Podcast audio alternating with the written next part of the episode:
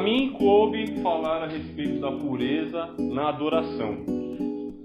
E esse texto que o Bruno leu para nós vai nos, nos, levar e nos remeter a pelo menos 3 mil anos atrás. E a gente vê que nesse ambiente, desses acontecimentos, a obediência já era o maior ato de adoração que Deus esperava receber. Né? E essa adoração ela não estava sendo cobrada ali. Não era ali que Deus começava a pedir obediência do povo. Desde o princípio, desde o jardim do Éden, a obediência era aquilo que Deus esperava da sua criação. Né? Mas o ser humano, por uma natureza frágil, egoísta, como é ainda hoje, muitas vezes deixou de lado esses princípios de Deus, essa direção que Deus deu, e escolheu o seu próprio caminho, fez da maneira como lhe parecia melhor. Né? Foi assim que o pecado entrou no mundo, foi assim que o ser humano se desviou do propósito inicial de Deus, é? e é essa realidade que a gente vive até hoje. Se Deus cobra tanto então essa obediência, fica claro para nós que não tem como obedecermos em parte. Né? Não existe meia obediência, não existe meio pecado.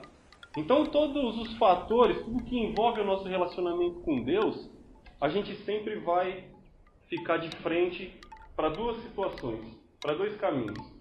Ou nós estamos obedecendo o Senhor, ou não estamos. Só vai ter duas direções. E já que nós somos homens, e eu creio que somos, que querem seguir pelo caminho da obediência, uma boa dica é observarmos modelos que as Escrituras nos dão. As Escrituras elas estão repletas de modelos que podem nos orientar. Se a gente quiser pegar um exemplo, por exemplo, Noé. Deus deu a Noé um modelo de arca que ele deveria construir. Né? Deus orientou Noé sobre o dilúvio, sobre as águas que viriam, e Deus falou para Noé: Olha, Noé, você vai fazer uma arca assim, desse comprimento, dessa largura, dessa altura, vai ter tantos compartimentos, três pavimentos, uma porta na lateral, a madeira vai ser essa, você vai betumar tudo certinho. E Noé fez o que? Ele seguiu o conselho, seguiu o modelo de Deus e a história mostra para gente o resultado. O resultado foi aquele que Deus esperava, porque Noé agiu de acordo com o modelo que Deus deu, não é? Agora vamos dizer que ali na região onde Noé vivia não tinha muito daquela madeira. Deus deu lá uma madeira específica, né? O texto hebraico lá fala de uma madeira de gofera, alguma coisa que não é pestre que tem na nossa Bíblia. Mas vamos dizer que essa madeira não era abundante na região de Noé. E Noé falava: Eu vou fazer certinho do jeito que Deus propôs. Mas para ficar mais fácil para mim, ou para ficar mais agradável, eu só vou trocar o tipo de madeira. Em vez de eu usar essa madeira que Deus pediu, eu vou colocar peroba lá no lugar. Né? Será que daria certo a arca? Será, será que ela vai flutuar ali quando as águas vierem? Funcionaria, né? Ela ia ser a própria âncora, né? Então você vê que, por mais que Noé obedecesse tudo que Deus tinha proposto, as dimensões, o tamanho, tudo, se ele mudasse um elemento, ele colocaria, ele ia perder tudo aquilo que Deus esperava dele, né?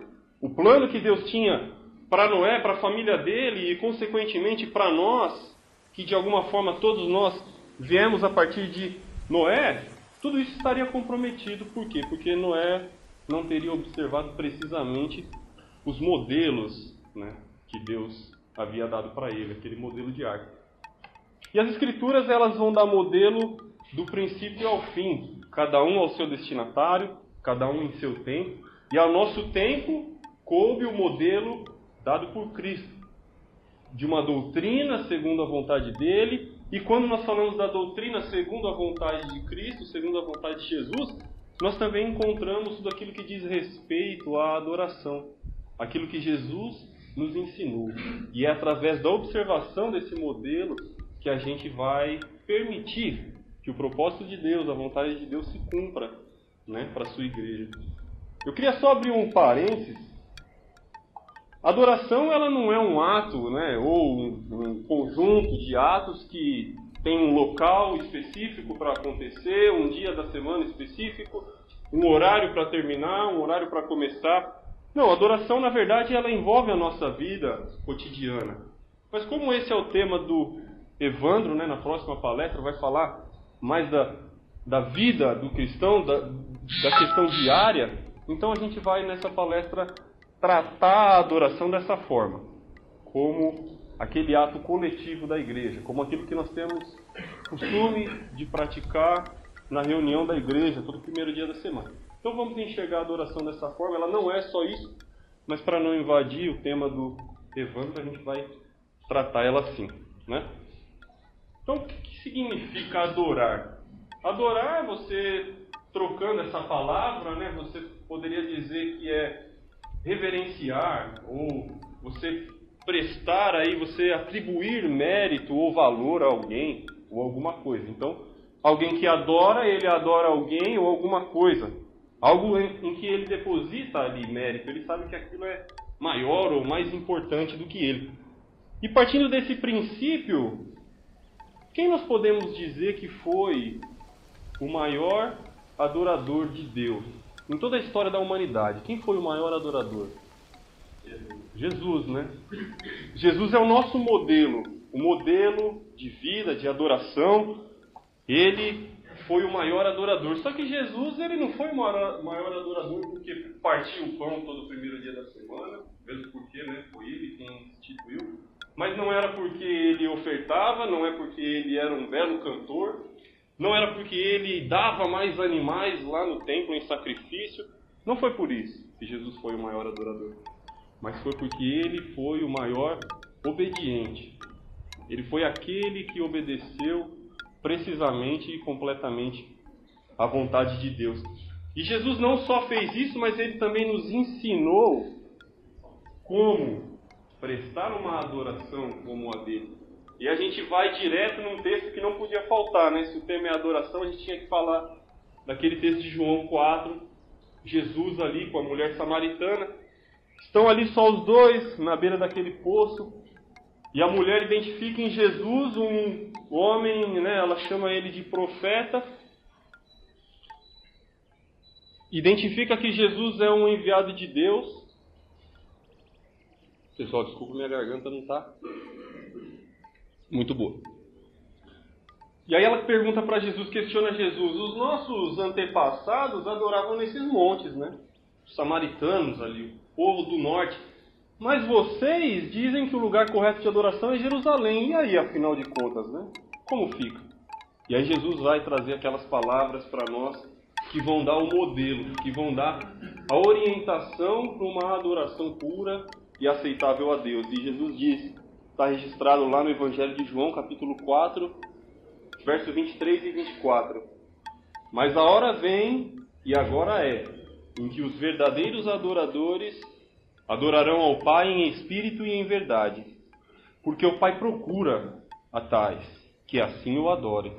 Deus é espírito, e é necessário que os que o adoram o adorem em espírito e em verdade. Então Jesus ele deu duas dicas para nós. Ele falou que uma adoração que se iniciava ali com ele, de agora em diante, ela é feita em espírito e em verdade. Como classificar, como identificar, como nós podemos enxergar o que é essa adoração em espírito e em verdade? Nós poderíamos dizer que a adoração em espírito, ela provém de onde?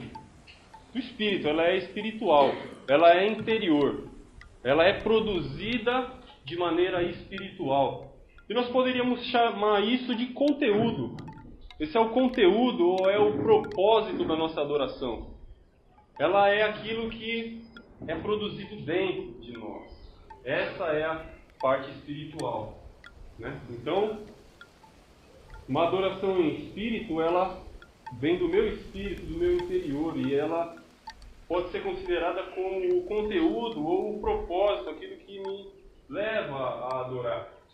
E em verdade, o que é a verdade? Né? As escrituras nos mostram vários sinônimos aí para verdade e um deles é a própria palavra, Jesus. Ele é a verdade. Né? A palavra dele é a verdade. Então, uma adoração em verdade é uma adoração que tem a forma da palavra, que é o ensino de Cristo, que tem a forma ou o método que as Escrituras nos ensinam. Então, uma adoração em espírito e em verdade é uma adoração que ela é espiritual, que ela provém de dentro, que ela não precisa de estímulos externos para existir, e ela também é pautada naquilo que Cristo ensinou, naquilo que os apóstolos, né, orientados pelo Espírito, nos ensinaram.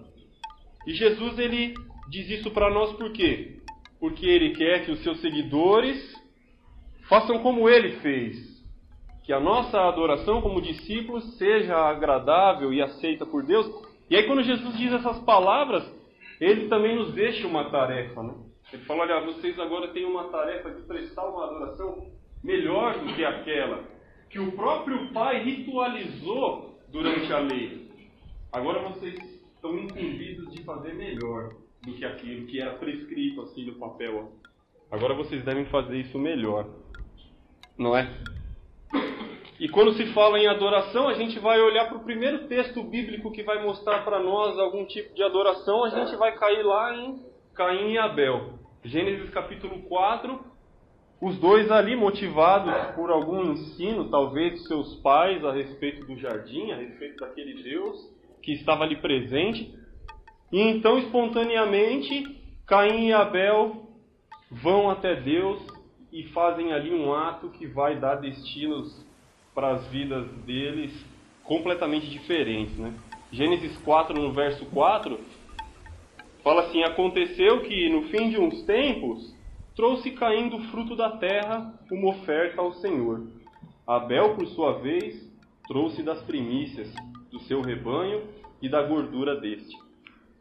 Então, nesse primeiro exemplo aí, a gente já vai ter em Abel e em Caim também mais um modelo que a gente pode enxergar e tirar alguma coisa para nós. A gente vê aí que Deus ele não estava preocupado em receber alguma coisa. Porque Caim também deu algo a Deus. Mas Abel deu o melhor. Abel levou das primícias, daquilo que ele recolheu primeiro. Aquilo ele levou ao Senhor. E foi para essa adoração que Deus inclinou-se. Né? Então já fica aí um modelo através dessa atitude de Abel. E a gente não precisa se enganar e achar que estamos falando aqui só de bens materiais. Ah, Caim foi lá e deu a sua oferta a Deus. Não, quando a gente pensa em oferta, nos nossos tempos, isso vai envolver a minha disposição, os meus dons, o meu tempo, também os meus bens materiais, tudo aquilo que eu posso entregar para Deus. E o que, que eu posso fazer para utilizar melhor, então, tudo que eu tenho? Como eu posso fazer melhor para Deus? A resposta é ser um bom administrador. Eu preciso ser um bom administrador daquilo que Deus tem colocado na minha vida, porque assim eu vou conseguir fazer o meu melhor para Ele. Né? Se eu não administrar bem o meu tempo, como que eu vou servir mais ao Senhor? Se eu não administrar bem os meus dons, como eu vou servir melhor à igreja? Se eu não administrar bem os meus recursos, como que eu vou prestar uma assistência melhor aos santos? Não é? Então, ser um bom administrador vai ajudar a fazermos o nosso melhor para Deus. Eu queria até usar um exemplo bem prático que aconteceu comigo para explicar isso. Eu comecei a estudar a Bíblia com um jovem e aí a gente ficou algumas semanas estudando, só que ele tinha 16 anos. Não estava muito interessado, né? com essas coisas. E aí ele falou para mim, ah, meu, eu não estou conseguindo porque eu estou sem tempo. O jovem é, né, desculpa os jovens, mas os jovens são dramáticos. Né? Eu fui assim, por isso que eu falo, né? E aí ele falou, não, eu estou sem tempo. E aí eu parei e olhei a vida dele. Meu, o cara não trabalhava, ele estudava só à noite, acordava depois do meio-dia, passava o dia inteiro no Facebook, lá no, na, internet e tal. Eu falei, cara, a questão aí não é tempo não é falta de tempo ou excesso de tempo, mas a questão aí é prioridade. Ele não estava sabendo o que era prioridade para ele. E para nós, o que é prioridade para mim? Será que eu espero me sobrar algum tempo do dia para eu orar. Eu espero me sobrar algum tempo quando eu não tenho mais nada para fazer, para pegar a Bíblia e aprender. Então, Deus ele não espera que a gente faça algo, mas que a gente faça o melhor. E não só ele espera, ele deseja, mas ele merece isso, né? Então a gente ser bom sermos bons administradores do nosso tempo vai incluir aí a escolha de prioridades, né? E se eu fizer isso com sabedoria, com certeza eu vou estar tá entregando o meu melhor a Deus. Um outro exemplo também de uma outra pessoa com quem eu estudei, estudo aliás até hoje, ela me perguntou a respeito do dízimo, né? E aí, o dízimo, esse negócio, tal, como é que é? Eu falei, não, vamos estudar. E aí reunimos os materiais, sentamos, conversamos. No final daquele bate-papo, ela é como se tivesse tirado, né, uma carga ali, uns 100 quilos das costas. Ufa, o peso da lei saiu, né? Agora eu tô livre. Mas ali, onde estava todo aquele peso da lei, ela não substituiu aquilo ali pelo prazer da graça, né? Você tem que substituir aquilo pelo prazer de agora eu vou fazer voluntariamente, não por obrigação. Mas ela não substituiu. E aí o que aconteceu? As ofertas dela começaram a se basear naquilo que sobrava no final do mês. Bom, aquilo que o meu melhor é aquilo que não vai me fazer falta. É aquilo que de alguma forma é o resto, né? E a realidade entre nós também é essa. Quantos de nós aí não tem em casa uma internet super velocidade, uma TV a cabo, carrinho bem confortável e tal. E a gente gasta muito com muita bobeira durante o mês e quando chega no final, né, o orçamento não fecha. E o primeiro lugar da onde eu tiro, da onde que é? Da oferta, né? Porque Deus não manda meu nome pro Serasa, então eu vou tirar da oferta e minha oferta é menor porque eu não administrei bem aquilo que Deus colocou na minha mão. Né? Eu não estou dizendo que de maneira nenhuma que internet, TV, a cabo, o carro seja um pecado, lógico que não. Mas eu tenho que saber o que eu posso fazer, o que é primícia, o que é luxo e o que é necessidade, né? Então esse ensino aí fica para nós. Aí você fala assim, poxa Lucas, mas aí eu vou sacrificar minha vida para poder entregar alguma coisa para Deus? Pô, mas os cristãos lá do primeiro século já não liam isso? Paulo não escreveu lá, Romanos capítulo 12? O que, que ele falou lá? Rogo-vos, irmãos, que apresenteis o vosso corpo por sacrifício, vivo, santo e agradável a Deus, que é o vosso culto racional. Se você quer prestar um culto racional ao Senhor, ele envolve o sacrifício do seu próprio corpo, das suas coisas, daquilo que você tem, e isso é ensinado desde o primeiro século, né? E por que não dizer a respeito do versículo 2 também? que vai falar para não nos conformarmos com este século, né? Um século que cada vez mais aí procura a satisfação pessoal, que procura cada vez mais uma adoração de mim mesmo do que voltada para Deus. Eu até pensei se talvez a gente pudesse pegar cada um dos itens, né, daquilo que a gente pratica todo primeiro dia da semana, partir o pão, nossas ofertas, mas se fosse falar detalhadamente de cada uma dessas coisas, aí uma hora ia ser pouco. Não ia dar para pegar e a gente ia gastar tempo com os princípios elementares. E eu espero que todos vocês já saibam o que é cada uma dessas coisas que você faz na sua congregação.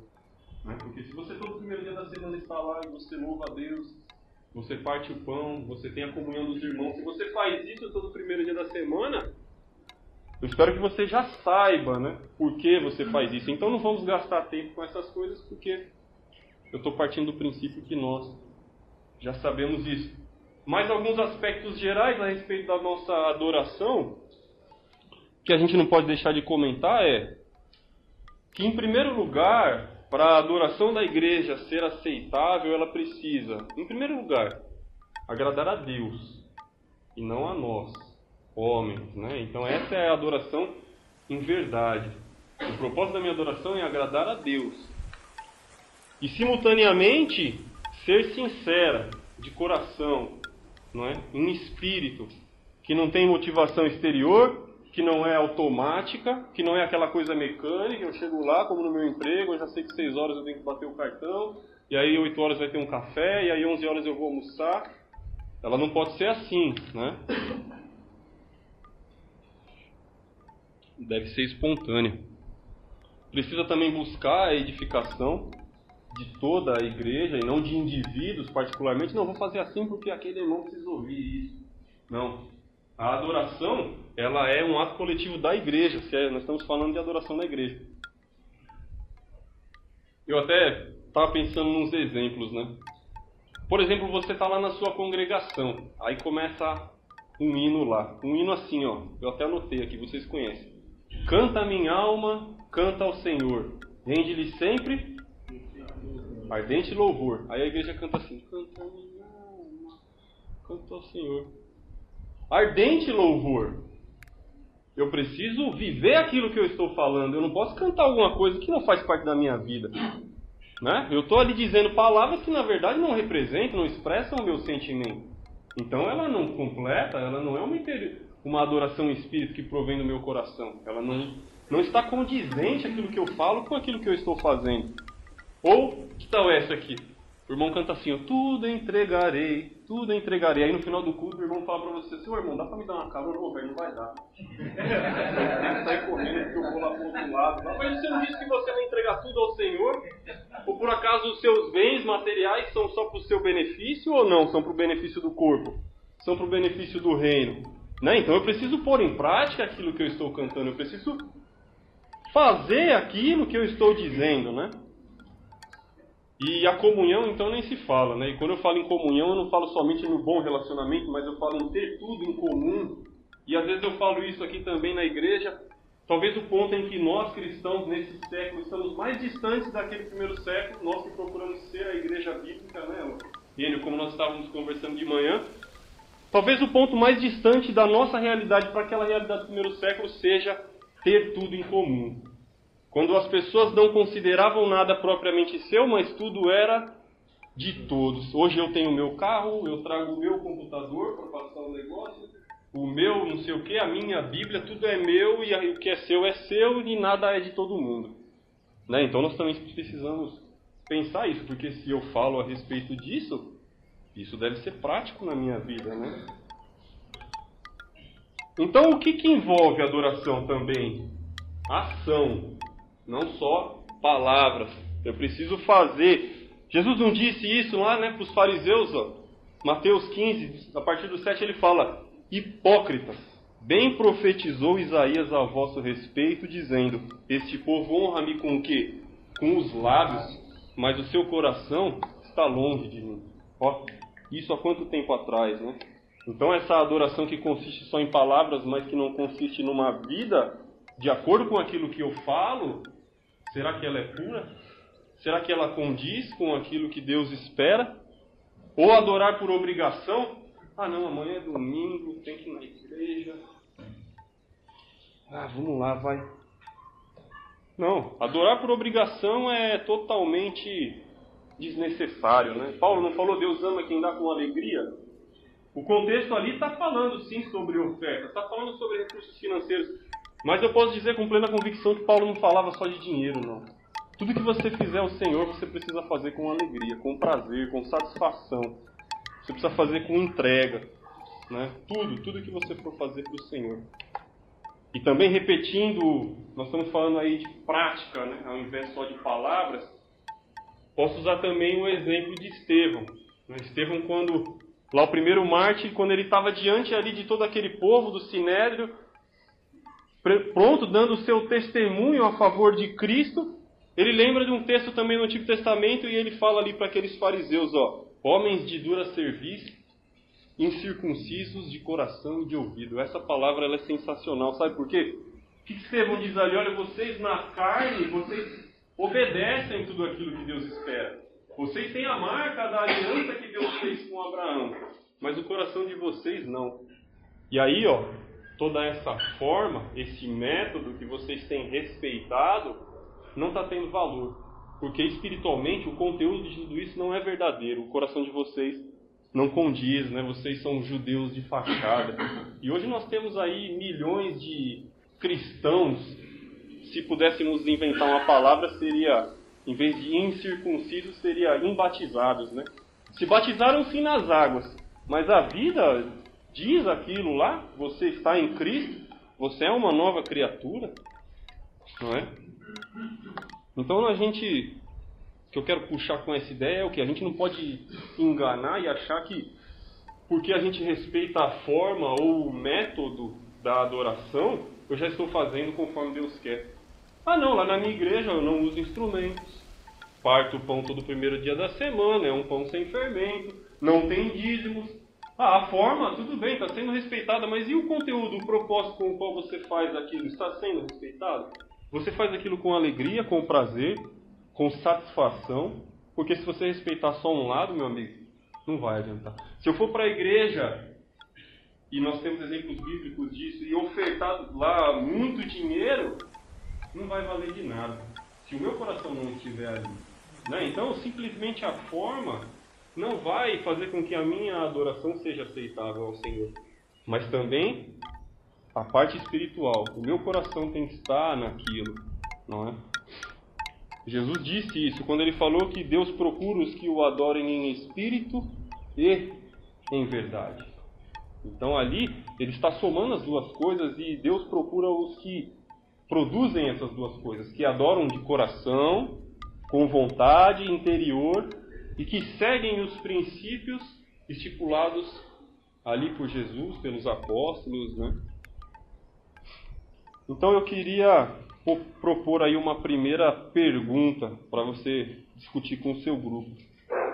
Passa um para nós, Omar, por favor. Primeira pergunta: Como despertar então motivação interior para uma adoração verdadeira? A gente sabe que a forma você tem respeitado na sua congregação. Você tem procurado observar o que as escrituras falam.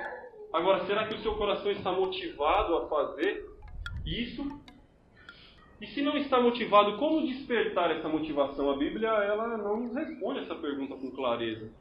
Talvez eu, para mim, o que me, eu vou falar pessoalmente, a minha motivação interior é a gratidão.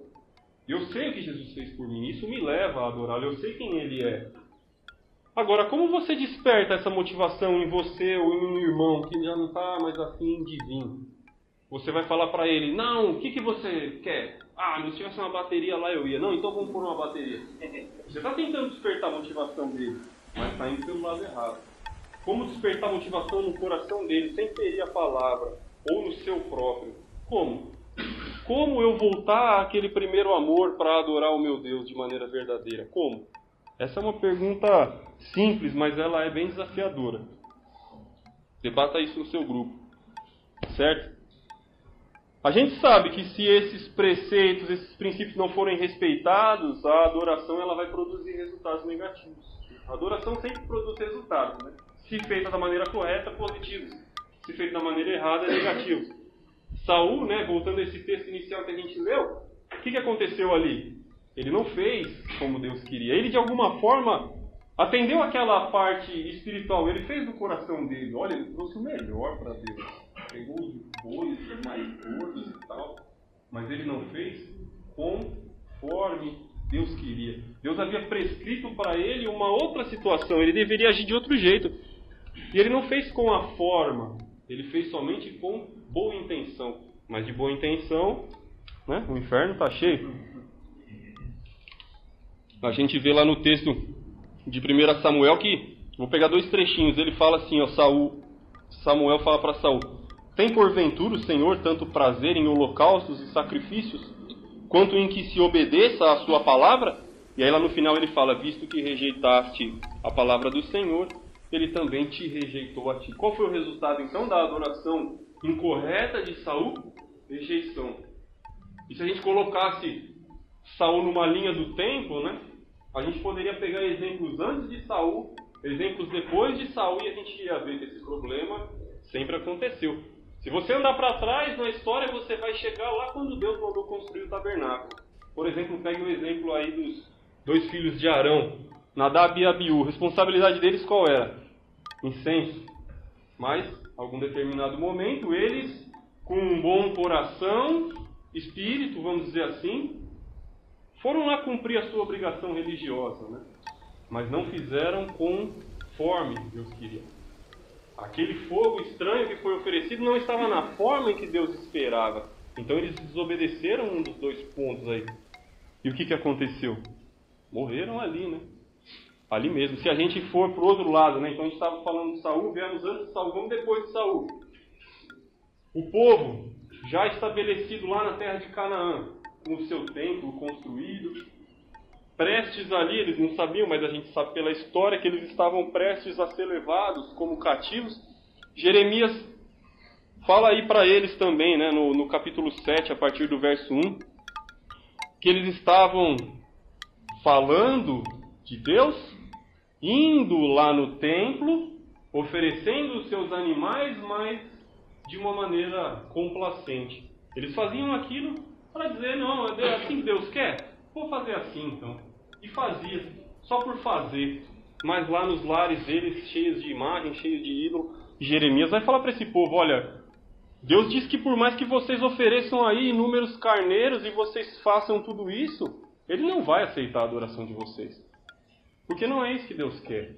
Que você traga inúmeros animais aqui, mas que você faça conforme a vontade dele, né? com o coração. Então a gente viu exemplos aí do que? Lá no Antigo Testamento, pessoas que ou desobedeceram a forma, como Deus havia proposto, ou obedeceram a forma, mas não fizeram de coração. E para ambos esses exemplos, a gente vê que o resultado é rejeição. Deus rejeitou. Ah, mas e no Novo Testamento também tem. Abre lá 1 Coríntios e escolhe qualquer página que você quiser lá, que você vai encontrar uma adoração que não estava de acordo com aquilo que Deus esperava, né? Tinha inúmeros problemas lá em Corinto, um deles era o que? O partidarismo, a facção, essa separação dentro da igreja, né? aspectos sociais atrapalhavam o momento da ceia, diferenças de cultura, de consciência religiosa, diferença de fidelidade a pregadores, né? uns queriam ser de um, outros queriam ser do outro, e toda essa facção, toda essa divisão dentro da igreja fez com que houvesse um dano na adoração que aquela igreja, aquele coletivo, estava prestando a Deus. E, e, tanto teve um dano que não foi isso que Paulo fala quando ele começa a falar a respeito da ceia. Ele fala: olha, quando vocês se reúnem, não é a ceia do Senhor que vocês comem. Isso aí não é adoração, por mais que vocês estejam obedecendo a forma como eu vos ensinei. Mas e o coração de vocês? Cadê aí a união dessa igreja? Não é? Então, e até eu vou perguntar, não precisa responder, mas quem de vocês aí nunca viu dentro da sua congregação algum tipo de boicote? Não. Quem está organizando esse encontro aí? Ah, é o fulano. Ah, não. Eu não vou. Cara, eu gosto dele. Meu, isso aí não tem que existir, isso aí não pode existir, né? Então a gente também tem que tomar cuidado para não ser mais uma igreja de Corinto agora aqui no século 21. A igreja está junto para adorar, meu, não é o meu irmão que eu vou adorar, é a Deus. E a igreja tem que estar junto e tem que superar essas diferenças aí. Não é? Então, a rejeição aí ela aconteceu. Qual a diferença? A diferença é que no Antigo Testamento o pessoal ou era morto na hora, ou era banido da, do povo, ou se tornava impróspero, ou era rejeitado. Era assim, né? Era batata. O cara fazia ali as escrituras relatam de alguma forma. Na pior das hipóteses, ele deixava de ter uma prosperidade. Né? E é nesse contexto que Malaquias escreve o livro dele. Quando o povo não estava mais obedecendo aquilo que a lei estipulava, o povo não levava mais os seus sacrifícios ao templo, é que Malaquias vai dizer: olha, vocês estão roubando a Deus, vocês não estão obedecendo né, o que a lei está mandando. E aí o povo, o que, que aconteceu ali? Se tornou impróspero. Havia pragas na terra, havia infertilidade na terra, não é? Mas e no Novo Testamento? Depois que Jesus morreu, aí todo mundo tem uma nova chance. Não é? Então aquele cara que está fazendo errado, ele também tem uma nova chance. E Deus não está mandando fogo do céu, como muito pastor prega por aí, para matar o cara. Ele tem uma outra chance. Então o que, que resta para mim, para que eu não seja aí parte desse grupo que está oferecendo uma adoração incorreta? O que a gente pode fazer é continuar fazendo esse contraponto entre o Antigo e o Novo Testamento. Lógico, sempre identificando cada coisa em seu tempo.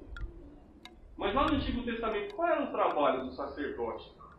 O sacerdote, ele ficava lá no templo, o cidadão trazia um animal, ele fazia o quê? Verificava se aquele animal, ele condizia né, com a lei. A lei ela prescrevia um animal de um ano, sem defeito, macho. Ele ia avaliar se aquele objeto que seria entregue a Deus em adoração estava de acordo com os preceitos da lei. E nós hoje, como sacerdotes diretos de Deus, né? Cristo rasgou o véu, hoje nós estamos aí direto, direto diante de Deus oferecendo adoração a Ele. Eu preciso também examinar tudo aquilo que eu tenho entregado. Não é um animal, mas aquilo que sai da minha boca, aquilo que meu coração produz, as minhas atitudes. Eu preciso ser um sacerdote, como a lei dizia: examine bem o que você entrega para Deus, para que seja puro, para que seja aceito, né? Então aí vamos tomar também esse exemplo. Para quê? Para a gente atender a vontade de Deus, aquele que deve, que precisa ser agradado, né? E eu olhei para o Bruno agora, eu lembrei de um exemplo. Eu vou pegar o nosso bode expiatório, que é o Toninho. Sempre que eu vou falar desse exemplo, eu cito o Toninho. Vamos dizer que eu vou lá na casa do Toninho no aniversário dele. Toninho é corintiano. Eu sou São Paulino. Eu não sou coxo, mas. Aí eu vou lá no aniversário do Toninho. Chego lá. Toninho, eu vim trazer o meu melhor para você, Toninho. Meu melhor é uma camiseta do Rogério Senna. É o que eu mais gosto. Você vai aceitar? Não. Mas é o meu melhor, Toninho. Não, meu. Agora pensa nessa situação. Hã? Olha. Pensa nessa situação, pessoal. A gente não pode achar, cair nessa ideia de que, ah, eu estou fazendo o meu melhor para Deus. Tá bom, seu coração tá lá, tá. Mas você está fazendo conforme? Então nós estamos aí sempre avaliando isso. Uma hora se deixa de fazer em verdade, uma hora se deixa de fazer em espírito. Uma hora se deixa de fazer em verdade, outra hora se deixa de fazer em espírito. E qualquer situação que você pegar, quando faltar um desses dois elementos, Deus vai rejeitar. Então, se eu fizer agora em espírito, do meu coração, aquilo que eu tenho de melhor e levar lá para Deus, se não obedecer a forma, se não for aquilo que agrada a Ele, Ele vai rejeitar. Você vê um exemplo claro? É o meu melhor, mas não é o melhor dele. Então, quando eu vou me colocar diante do Senhor para adorar, eu preciso buscar o interesse dele. Ele precisa ser agradado. Eu preciso ver o que ele quer receber como um presenteado. E aí eu vou entregar o meu melhor. Né? E as escrituras elas nos mostram esses modelos. Né? Elas nos direcionam para a gente não ficar cometendo esses erros. Né? Então aí surge uma segunda pergunta. Aí, pode passar mais um. Está escrito, ó, os exemplos que a gente citou, né? Saul, Nadab e Abiú, o povo judeu, a igreja de Corinto. Então, todos exemplos do que? Adorações que foram rejeitadas porque em algum momento feriram ou um desses elementos ou outro. No Antigo Testamento, o povo não sabia que era uma adoração em verdade e em espírito. Mas o contexto disso já estava envolvido ali. Eles tinham que obedecer a forma que a lei estipulava e tinham que fazer aquilo de coração. E é justamente nesse quesito que a lei nunca foi suficiente, porque de coração mesmo o povo não fazia aquilo. Né? E aí fica então a pergunta. Discuta aí com seu grupo em qual aspecto a sua adoração está mais distante do modelo. E aí você pode falar em algum dos itens que compõem a sua adoração. Quando você se une com a sua igreja, você não tem prazer em louvar o Senhor, ou você não tem prazer em ofertar, ou em estar na presença dos irmãos, seja no conteúdo, seja na forma. Não, eu vou lá, eu faço direitinho, mas o meu coração não está ali. Ou então eu vou lá, eu faço de coração, mas a forma que eu estou fazendo eu acho que não está certa. Faça uma autoanálise, discuta com o seu grupo a respeito também dessa questão, não é? E o último ponto que eu queria levantar era justamente por que, que a humanidade chegou aí, né? Por que, que desviou tanto? A gente pode citar dois elementos do porquê que a adoração muitas vezes está tão distante daquilo que Deus idealizou. O último versículo que foi lido no texto de Samuel vai relatar o que levou Saul a errar e consequentemente a ser rejeitado, né? Lá a gente leu 1 Samuel 15, ó, o verso 24. Saul ele confessa, ó. Então disse Saul a Samuel: Pequei, pois transgredi o mandamento do Senhor e as tuas palavras, porque temi o povo e dei ouvidos à sua voz. Então Saul ele se preocupou mais com o que as pessoas queriam do que aquilo que Deus queria. Ele deu ouvidos para as necessidades ou para os prazeres daquele, daquela plateia e esqueceu de observar o que Deus tinha solicitado. Né? E o que, que, é isso? Busca por satisfação humana. Né? Existe até os dias de hoje, desde Saul, busca pelo prazer do homem. Né? Não foi assim lá no Jardim do Éden? Eva não se cativou, a cobra falou, seduziu os ouvidos, ela viu que era uma árvore bonita, boa para dar um entendimento, e aí ela se sentiu seduzida e ela procurou satisfação própria ao lugar de dar ouvidos àquilo que Deus tinha falado, né? E a satisfação, essa busca de interesse ou de satisfação humana, é um dos pontos que faz com que a adoração penda para o lado errado. Que saia do caminho da pureza, que saia do caminho aceitável a Deus. E quando eu começo a dar ouvido para essas coisas secundárias, que não deveriam ser o, o centro da minha adoração, ela começa a se desviar do caminho de Deus. Né? E outro ponto também você pode se surpreender ou não, mas é pretexto de evangelização. Por causa de pretexto de evangelização, as pessoas se desviam do caminho de Deus. Não, vou fazer assim porque aí vai agradar, vai trazer mais pessoas. Opa, espera lá. Né? Vamos falar primeiro do primeiro ponto, né? Busca de interesse ou satisfação humana. Então, essas questões secundárias que envolvem a adoração, homens que conduzem a adoração em uma congregação, por exemplo, muitas vezes qual é a primeira preocupação dele? Bom, se eu fizer assim, quantas pessoas vão vir para o culto? Mas e se eu fizer assim? Vai aumentar? Se aumentar é válido. pensamento dele não é. Se for bíblico, é. Mas se não for, não. Por quê? Qual é o propósito da adoração? É agradar a Deus? Não, é encher a igreja. Então faz qualquer meio necessário para que se obtenha público, para que se obtenha pessoas. E também, não tão distante, visa a satisfação dessas pessoas. Então eu me preocupo em encher e não basta estar cheio. Todos esses aqui estão saindo felizes na hora que forem embora saíram pensando, na semana que vem eu vou voltar. Porque aí tá, o cara é bom. Vou voltar naquela igreja porque o cara do sax ele, ele destrói. Então, qual é o centro da minha adoração? Eu como aquele cidadão que conduz a adoração ou daquele público que está ali? Qual é o centro disso tudo? Satisfação, eu sair dali feliz e alegre e cheio de prazer no que eu estou fazendo ou eu saí preocupado se Deus se agradou daquilo que eu entreguei para Ele. Né? O que mais? Ó? Retorno material também.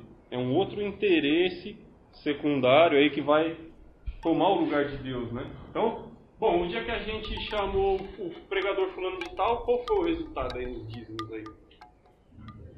Foi bom? Foi bom, nós vamos chamar esse cara de novo. Porque aí é, o objetivo é esse. Trabalhar em cima de resultados. E não resultados que vão agradar a Deus, mas resultados que vão agradar o homem. E aí o que? Isso é uma prática. Pode passar mesmo uma Isso é uma prática que vai despurificar. Né? Despurificar a adoração. A adoração que então era pura, agora ela está tendo elementos secundários que estão se tornando tão importantes quanto, ou até mais, do que agradar a Deus, que deveria ser o propósito central da adoração. Né? E o outro ponto que eu queria falar que também despurifica, que pode despurificar, é o pretexto de evangelização. E eu já citei um exemplo, mas por exemplo, eu vou colocar dois, dois, duas situações bíblicas que vão servir de exemplos claros como um pretexto para muitas pessoas. O fato de Paulo ter circuncidado Timóteo. E quando Paulo voltou para Jerusalém, ele foi lá pagar o voto daqueles homens lá no templo. Ó, são dois fatos totalmente contrários à pregação de Paulo, do qual ele se aproveitou. Por algum motivo, talvez até ele estivesse errado. Mas hoje as pessoas falam: Ué, vai trazer mais pessoas? Então vale. Vai fazer com que o mundo venha para dentro da igreja? Então vale. Vale mudar a adoração, vale mudar, vale mudar a palavra, e assim vai se mudando. E assim, na verdade, não é o mundo que vem para dentro da igreja, mas a igreja se coloca lá fora. E aí você está no meio de todo mundo, realmente encheu. É? Então a gente precisa saber separar o que é adoração, o que faz parte da minha salvação, o que faz parte da minha vida com Deus, da minha comunhão com Deus, e o que faz parte do meu trabalho lá fora, daquilo que eu posso me valer lá fora. Por exemplo, não é pecado, não é errado você ir num show, se lá dentro daquele show você sabe que você pode falar da palavra de Deus para alguém, só porque existe instrumento. Agora, o que não está certo é aquilo vir para dentro da igreja, porque aqui o ambiente é o. É? Então, tem que saber dividir essas coisas. Né? Paulo até fala aos Filipenses, no capítulo 1, ele fala assim: Todavia, o que importa? Uma vez que Cristo, de qualquer modo, está sendo pregada, quer por pretexto, quer por verdade, também com isto me regozijo. Sim, sempre me regozijarei. Ah, então olha lá, Paulo falou, pode fazer o que quiser, desde que Cristo esteja sendo pregado. Né? Pode trazer o que for para dentro da igreja, pode pôr imagem, fazer o que for. Não, não é esse contexto que Paulo está falando ali. Paulo está falando ali de pessoas que só estavam pregando o evangelho para que ele sofresse mais na cadeia lá onde ele estava. Né? Ele não disse que era um falso evangelho que estava sendo pregado de maneira nenhuma. Mas a gente precisa tomar cuidado com essas práticas também, né? que podem despurificar. Quando você quer trazer alguém quando você quer falar da palavra de Deus para alguém, seduza essa pessoa para o evangelho lá fora. E ela vai ter a consciência transformada aqui para o que a Bíblia pede. Não tente transformar a sua congregação, não tente transformar o ambiente de adoração verdadeiro da igreja para que as pessoas se sintam confortáveis aqui. O Evangelho nunca teve esse objetivo, né? A gente também falou sobre isso, né? O que faz muitas pessoas escolherem religiões lá fora? Porque as religiões dizem, seja feliz. Né? O Moisés até está trazendo uma pregação interessante para a gente, uma sequência que fala sobre isso. O tema da pregação que ele está trazendo é: não se preocupe, seja feliz. É o que o mundo tem pregado. Seja feliz.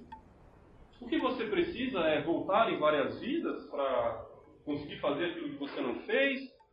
Você precisa do que para ser feliz? Mas o Evangelho não diz isso. O Evangelho diz uma felicidade não como o mundo, uma paz não como a do mundo, né? mas diferente. Então a gente precisa se preocupar em vir aqui para dentro, em permanecer aqui dentro, para que a nossa adoração não se torne impura. Né? Muitos textos mostram para a gente que o ser humano sempre foi craque mesmo, bom em distorcer em manipular a vontade de Deus. Né? Por isso que o trabalho ali dos apóstolos no primeiro século qual era? Era dividido, né? Quando, por exemplo, eles instituíram os diáconos, eles queriam cuidar da oração, do ministério da palavra, então era pregação do evangelho, cuidado da igreja e combate a falsas doutrinas. Isso estava ali direto e o nosso papel também hoje ainda é esse. Combater isso que tenta vir e despurificar a nossa adoração. Isso que parece sedutor aos nossos olhos, à nossa carne, mas que para Deus só vai atrapalhar. Né? Então, se a gente procura ser a igreja que quer fazer a vontade de Deus, que quer analisar a Bíblia, que quer adorar a Deus de uma maneira pura, a gente tem que se preocupar com a publicidade de Deus, com aquilo que as Escrituras nos oferecem, que é mais do que suficiente. Se for feita conforme a palavra de Deus. Se for feita espiritualmente, com certeza vai agradar, né?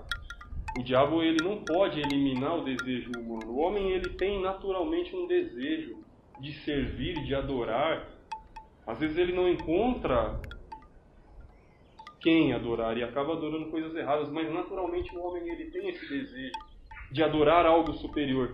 E o diabo ele não pode tirar esse desejo do homem, mas ele pode enganar o homem e seduzir através de um sistema falso, através de um sistema gratificante para a carne mas que na verdade não é aquilo que Deus espera. Então o diabo ele não vai fazer você perder a vontade de adorar, mas ele vai despertar o meu desejo por um sistema falso de adoração.